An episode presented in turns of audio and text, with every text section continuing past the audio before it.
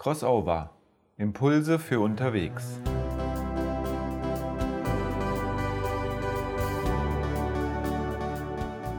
Heute aus der Reihe Die Bibel entdecken, Teil 1. Lust und Frust beim Bibellesen von Stefan Pahl.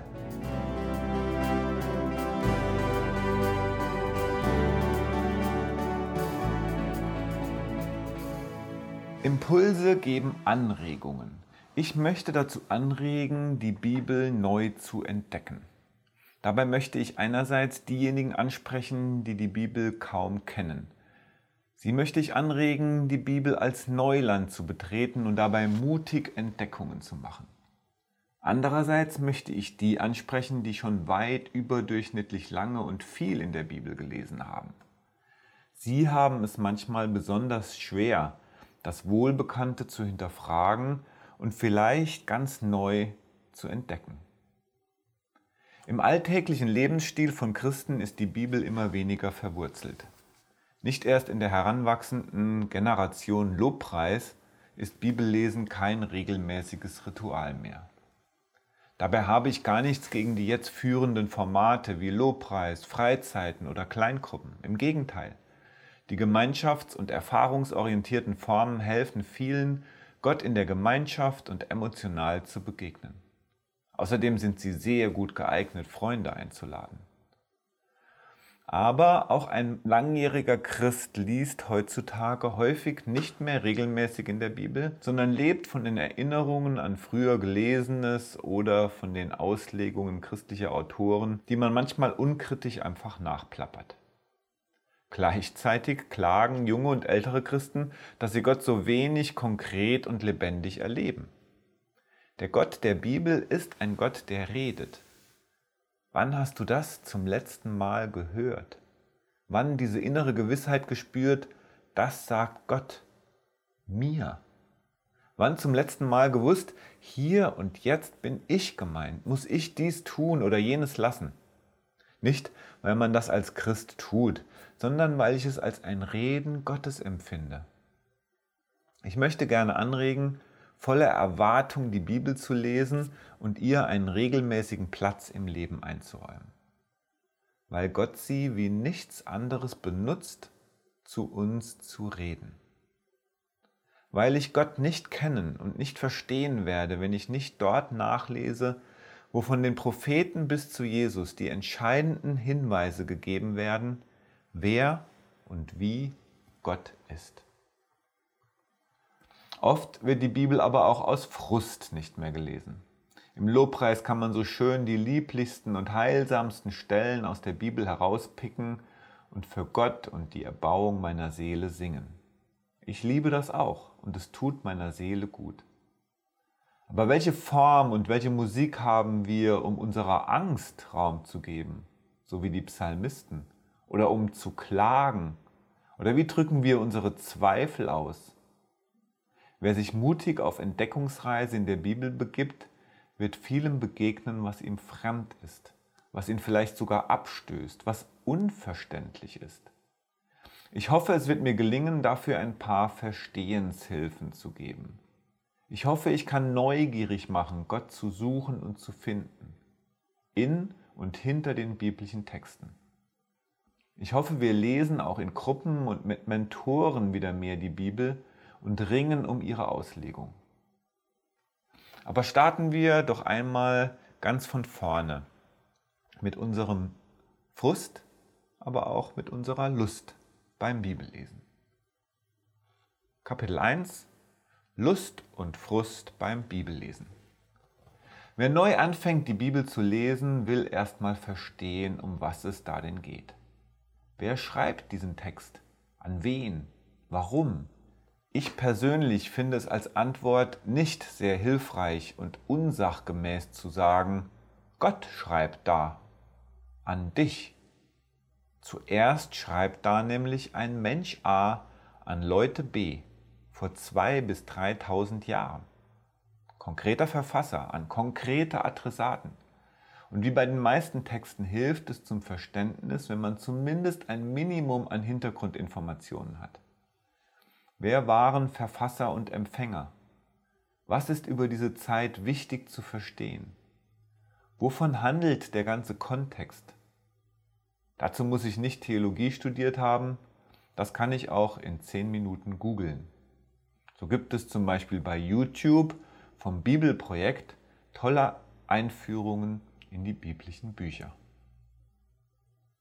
Grundsätzlich finde ich es einen großen Gewinn, wenn Menschen überhaupt Bibel lesen. Einzelne Verse wie die täglichen Texte der Herrenhuter Losungen oder ein ganzes biblisches Buch und irgendwann auch mal die ganze Bibel. Die Frage lautet, was will ich als Bibelleser? In Einzelversen kann ich Weisheiten und Kernaussagen über Gott, die Menschen, die Welt und das Evangelium entdecken, auch ohne den Zusammenhang zu kennen. Immer wieder berichten Menschen, wie ein Vers ihnen zum Reden Gottes geworden ist. Wer jedoch verstehen will, wie Gott wirklich in der Bibel dargestellt wird und wie Gott zu uns Menschen redet, der muss irgendwann auch mal den Weg einschlagen, die Bibel in größeren Zusammenhängen zu lesen und kennenzulernen. Und dann kommen die Fragen. Wer unvoreingenommen Bibel liest, wird viel Unverständliches finden. Teile, die viel Wissen über die Verhältnisse der damaligen Zeit benötigen. Brutalitäten, die uns total falsch erscheinen, religiöse Bräuche, die uns fremd sind, radikale Aussagen Jesu, die uns überfordern. Manch ein gut gemeinter Vorsatz, mehr Bibel zu lesen, ist schon frustriert abgebrochen worden. Da hilft es überhaupt nichts, wenn wir jungen Christen und uns selbst immer wieder predigen, als Christ müsse man täglich und viel in Gottes Wort lesen, wenn man Gottes Reden hören und im Glauben wachsen wolle. Und dann kommt das Beispiel von dem Atheisten, der die ganze Bibel gelesen hat, sich daraufhin bekehrt hat und nun als feuriger Christ lebt. Einzelfälle. Gar kein Problem für den Heiligen Geist, das so zu machen. Anderen begegnet er in Träumen, woanders weckt er Tote auf und heilt Kranke. Aber der Normalfall ist das einfach nicht. Der Normalfall ist, dass ca. 40 Millionen Deutsche eine Bibel besitzen aber nur 5 Millionen darin überhaupt gelesen haben. Ganz zu schweigen davon, dass sie diese einmal ganz durchgelesen hätten.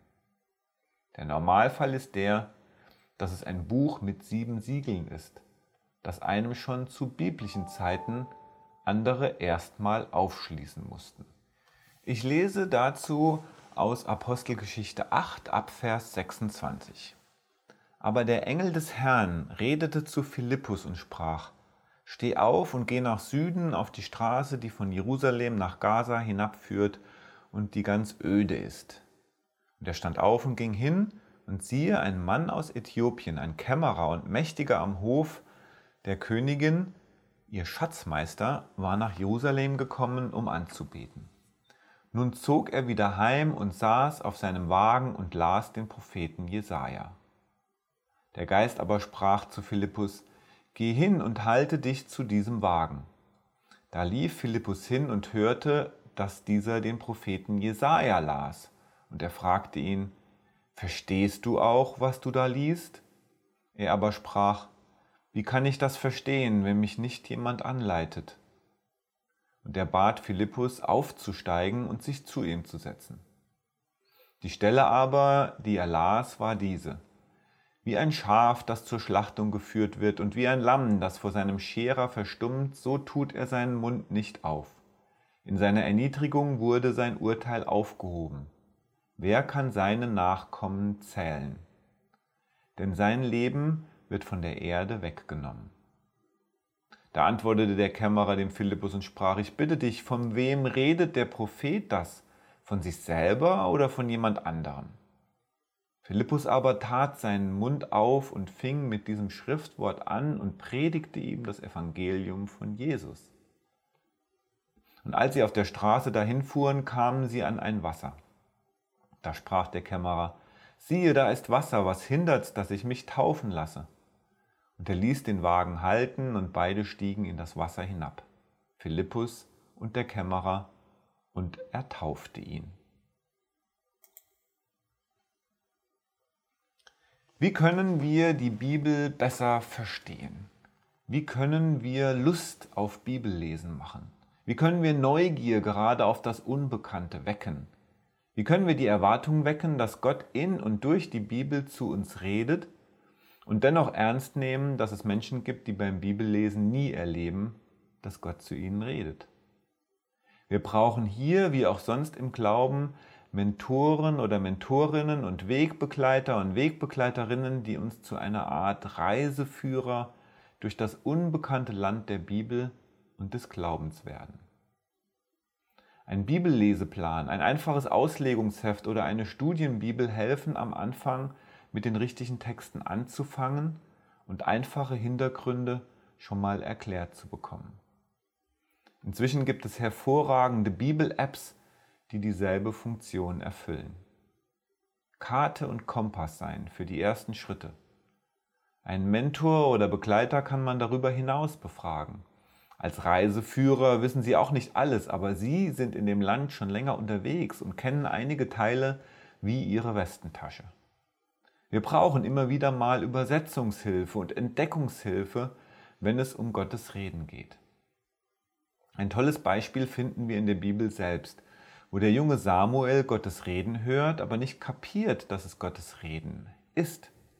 Erst sein Mentor Eli erklärt ihm, dass er da Gott selbst reden hört. Ich lese dazu mal diese Geschichte aus dem ersten Buch Samuel Kapitel 3. Dort heißt es, und zu der Zeit, als der kleine Samuel bei dem Herrn im Tempel diente unter der Anleitung vom Priester Eli, war es des Herrn Wort, das es nur noch selten gab, und es gab ganz wenige Offenbarungen. Es begab sich aber zu dieser Zeit, dass Eli lag an seinem Ort und seine Augen fingen an schwach zu werden, so dass er nicht mehr sehen konnte. Die Lampe Gottes war noch nicht verloschen und Samuel hatte sich gelegt im Tempel des Herrn, wo die Lade Gottes war. Und der Herr rief Samuel. Er aber antwortete, siehe, hier bin ich, und lief zu Eli und sprach, siehe, hier bin ich, du hast mich gerufen. Er aber sprach, ich habe dich nicht gerufen, geh wieder hin und lege dich schlafen. Und er ging hin und legte sich schlafen. Der Herr rief abermals, Samuel! Und Samuel stand wieder auf, ging zu Eli und sprach, siehe, hier bin ich, du hast mich gerufen. Eli aber sprach, ich habe dich nicht gerufen, mein Sohn, geh wieder hin und lege dich schlafen. Samuel kannte den Herrn noch nicht und er hatte des Herrn Wort noch nie gehört. Aber der Herr rief Samuel wieder zum dritten Mal, und dieser stand auf und ging zu Eli und sprach, siehe, hier bin ich, du hast mich gerufen. Da merkte Eli, dass der Herr den Knaben rief, und er sprach zu Samuel, Geh wieder hin und lege dich schlafen, und wenn du gerufen wirst, so sprich, Rede, Herr, denn dein Knecht hört. Samuel ging hin und legte sich an seinen Ort. Da kam der Herr und trat herzu und rief, vor, rief wie vorher, Samuel, Samuel, und Samuel sprach, Rede, denn dein Knecht hört. Und der Herr sprach zu Samuel, Siehe, ich werde etwas tun in Israel, das jedem, der davon hört, beide Ohren gellen lässt. Wie Samuel muss ich ein Fragender bleiben. Was sagt Gott mir durch diesen Text? Oder als Gebet formuliert, Herr, rede du zu mir durch diesen Text. Wie bei allen Gebeten werden sie nicht immer erhört, aber sehr oft erleben wir, wie das Lesen im Wort Gottes zu Gottes Wort an mich wird. Oft verstehen wir erst später, dass unser Lesen im Laufe der Jahre unser Denken und unsere Weltdeutung geprägt haben. Ein Rabbi wurde einmal gefrustet gefragt, wie denn das Lesen der Bibel Gottes Wirkung entfalten solle, wo es doch über lange Strecken so nutzlos erscheint. Der Rabbi ließ den Schüler 30 Mal mit einem alten, dreckigen Eimer, der auch noch ein Loch hatte, Wasser holen. Die Ausbeute war mager, die Aktion frustrierend. Am Ende zeigte der Rabbi dem Schüler den Eimer, der durch die Aktion ganz sauber geworden war und sagte, Gottes Wort zu lesen säubert uns von innen heraus, manchmal ohne, dass wir es gleich bemerken. Am Ende dieses Kapitels habe ich ein paar Fragen für diejenigen, die diesen Podcast in einer Gruppe hören.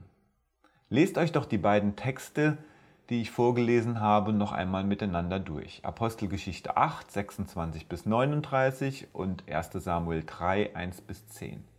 Und tauscht euch über eure Erfahrungen mit der Bibel und dem Reden Gottes aus.